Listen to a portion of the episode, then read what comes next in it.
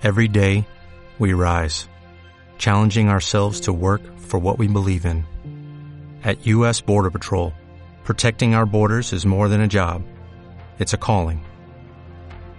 Agents answer the call, working together to keep our country and communities safe. If you are ready for a new mission, join U.S. Border Patrol and go beyond. Learn more at cbp.gov/careers.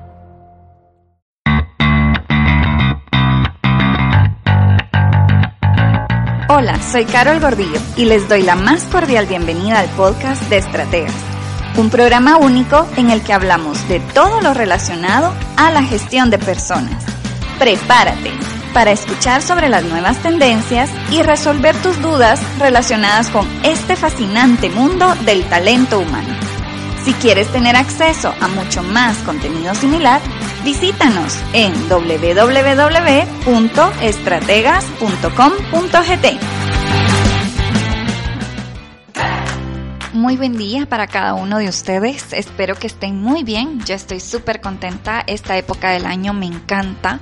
Esta época de fin de año me encanta porque nos permite tener un modo de pensar de sentir que es un reinicio, de terminar una etapa y de poder darnos la oportunidad de comenzar una nueva etapa.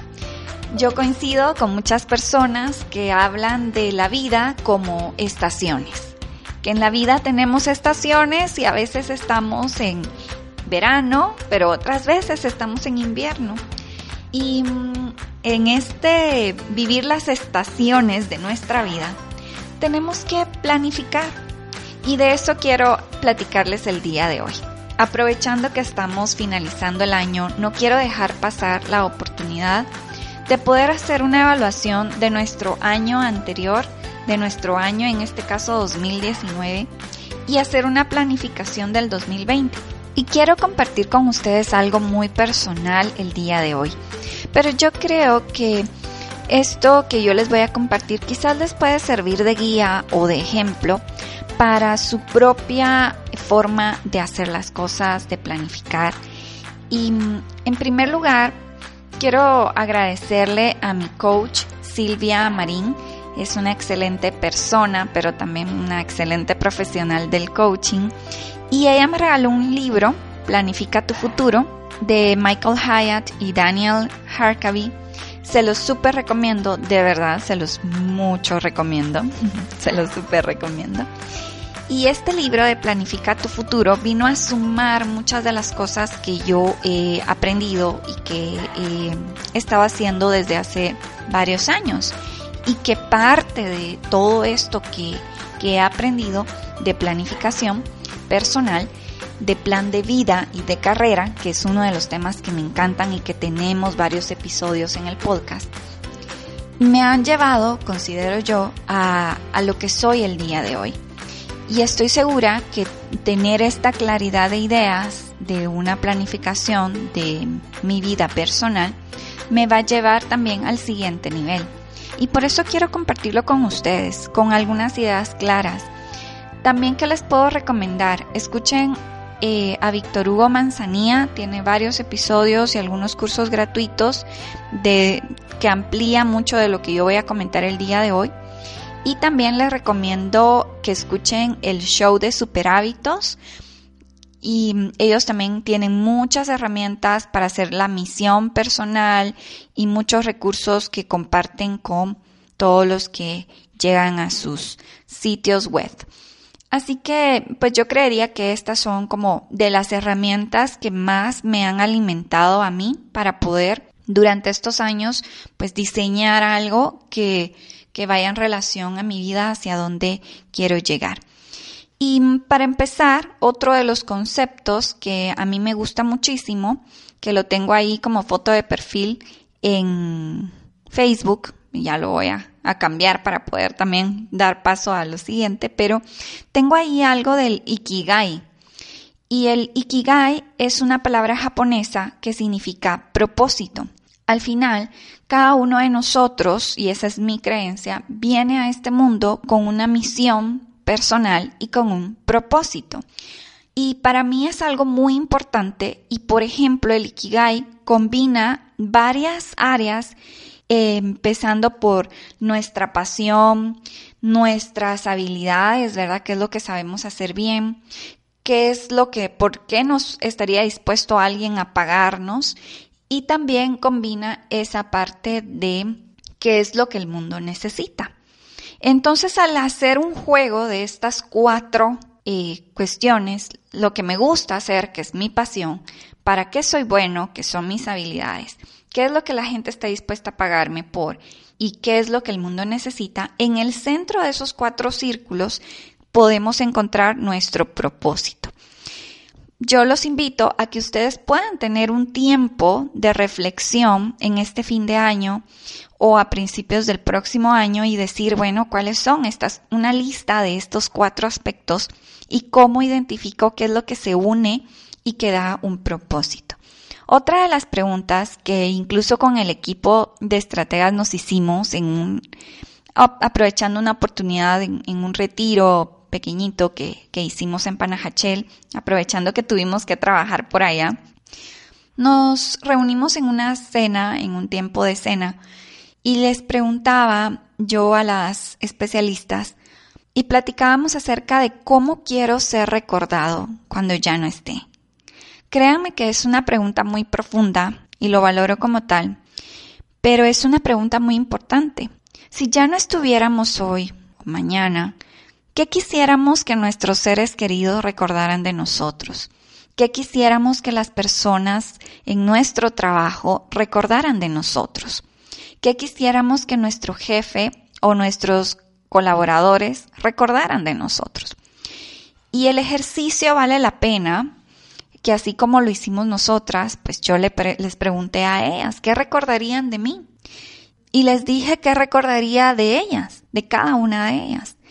Y de eso se trata. Todo lo que hacemos debe de tener una razón de ser, un propósito. ¿Cómo quiero ser recordado cuando ya no esté? Para mí, pues no lo voy a compartir hoy porque se trata de ustedes, no de mí, pero sí tengo una claridad de qué quiero de cómo quiero ser recordada. Y muchas de las cosas que dijeron y que he escuchado, pues coinciden con lo que yo espero, pero otras no. Y entonces de repente voy a tener que trabajar un poco más para llegar al punto de cómo quiero ser recordada. Y eso me lleva al siguiente paso, que es definir los roles que yo quiero tener en mi vida. No nos da tiempo, no nos alcanza la vida para hacer todo de todo. Y mm, por eso tenemos que elegir nuestros roles principales. Se recomienda, los expertos recomiendan de 6 a 8 roles como máximo y algunos hablan de, bueno, no se tiene, no se puede mantener más de 4, 6 a 6 roles. Así que cada uno tiene que evaluar y decidir. Y esto es el inicio de la gestión del tiempo. Cuando damos cursos de gestión de tiempo, empezamos por acá. ¿Cuáles son sus roles? a qué le están dedicando tiempo. Y cuando hablo de roles, me refiero a mi rol como hija, mi rol como empresaria, mi rol como catedrática, mi rol como encargada de una casa, mi rol personal, mi rol espiritual, mi área física, mi área intelectual. Así que todos estos roles dependen de cada persona. Y el tiempo que le vamos a dedicar a cada uno de estos roles. Así que una invitación que tengo hoy para ustedes en este fin de año y principios de año 2020 es que puedan hacer una lista de sus principales roles. ¿Qué es lo que es más importante para ustedes? ¿A qué le quieren dedicar su tiempo en este año 2020? Y a cada uno de los roles tenemos que hacer un listado o escribir ciertas cuestiones que el libro de Planifica tu futuro les da una guía muy extensa y muy bonita de cómo hacerlo. Si se los resumo en lo siguiente, pero de verdad creo que vale la pena leer el libro. Una de las cosas que tenemos que hacer es identificar mi propósito de cada uno de los roles. Decir, ¿para qué voy a ocuparme de este rol? Y empezar con una frase como, mi propósito es tal cosa, de cada uno de los roles, aparte del propósito general. Luego tengo que decir en cada uno de estos roles cómo me veo. Por ejemplo, para mí yo tengo de los más cercanos, eh, para mí lo más importante es mi rol espiritual, mi rol de mi salud física y mi rol intelectual, por ejemplo. En cada una de estas áreas, por ejemplo, en mi rol intelectual, bueno, mi propósito es mantenerme actualizada, etc. Ustedes tienen que redactar el propio. Y luego tienen que decir cómo me veo, pero aunque proyectemos hacia el futuro, y puede ser 5, 10, 15, 25 años hacia el futuro, de cómo me veo, lo tienen que redactar en un tiempo presente, en un tiempo actual, porque ese ejercicio de escribir en el tiempo presente nuestros propósitos y nuestras idealizaciones de cómo me veo, nos da un panorama de hacia dónde dirigirnos. Por eso es importante. Luego, otro aspecto que recomiendan Michael Hyatt y Daniel Harkavy en su libro de Planifica tu futuro es que podamos identificar cuál es nuestra situación actual y cuáles son las metas específicas a las que vamos a llegar. Y acá entonces tenemos que hacer un ejercicio de honestidad con nosotros mismos. Esto no lo va a ver nadie más, bueno, menos que alguien quiera publicarlo, pero la idea es que esto es algo muy personal. Hacer ese ejercicio de decir, bueno, actualmente cómo estoy y qué es lo que quiero llegar. Entonces, esa brecha, como que fuera un DNC, un diagnóstico de necesidades de capacitación. Tengo mi situación actual y tengo eh, ya dije cuál es el propósito y cómo me veo. Ok, ¿cuáles van a ser las metas específicas en las que me voy a enfocar? Ahora sí, este año 2020, por ejemplo, para poder alcanzarlas. Y entonces, pues acá ya viene una lista más detallada de qué hacer. En mi caso les comento que tuve la experiencia por primera vez en mi vida, pero ya se va a volver algo recurrente, de ir a un retiro de planificación. Estar sola durante tres días, dos noches y tres días, en un hotel aquí en Guatemala súper bonito, mm, muy alejado de la ciudad, con un ambiente bastante verde, pues me permitió tener un espacio para mí de meditación, de reflexión, de oración, de mm, saber poder buscar dentro de mí realmente qué es lo que quiero, cómo quiero que me identifiquen, que me recuerden y qué voy a hacer para lograrlo. Y regresé con muchas ideas y con un plan definido que me siento muy contenta de poder hacerlo. Y quizás la otra semana les pueda compartir cuáles son algunas ideas para poder ir midiendo este plan y para poder ir teniendo una rendición de cuentas, que también es algo que vale la pena y que nosotros hemos visto cuando tenemos cursos como el de indicadores, gestión de indicadores o las cuatro disciplinas, que es bueno llevar un, un, registro de todo esto. Así que eso tal vez la otra semana, si les interesa el tema, lo platicamos, pero hoy quería hacerles esta invitación. Yo creo que vale mucho la pena tomar un tiempo con nosotros mismos hacer un momento de pausa, hacernos estas preguntas difíciles, porque créanme que son preguntas difíciles de contestar, no es algo fácil, pero estoy segura que si ustedes se toman un tiempo y un buen tiempo para analizar, para meditar, para reflexionar, van a obtener respuestas y van a tener una mejor guía de hacia dónde ir.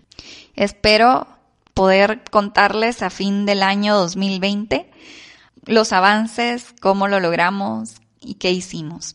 Por eso les comentaba la semana pasada que también cometemos errores, pero de eso se trata, de, de tener una visión a futuro de esperanza, una visión de que siempre vendrá algo mejor y una satisfacción de que se hizo todo lo posible y que vamos a seguir teniendo metas para poder tener un norte de hacia dónde dirigirnos. Así que eso es todo por hoy. Eso es todo por este año 2019. Nos escuchamos la próxima semana. Que estén muy bien. Hasta luego.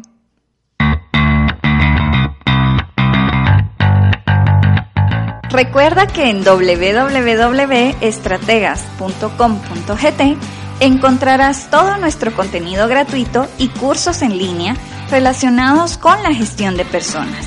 Y no olvides dejar tus preguntas, compartir tus historias de éxito y lecciones aprendidas. Siempre queremos escuchar más de ti. Te esperamos. As a new Western Union customer, you can enjoy a $0 transfer fee on your first international online money transfer. Send money to your family and friends back home the fast, easy, and reliable way.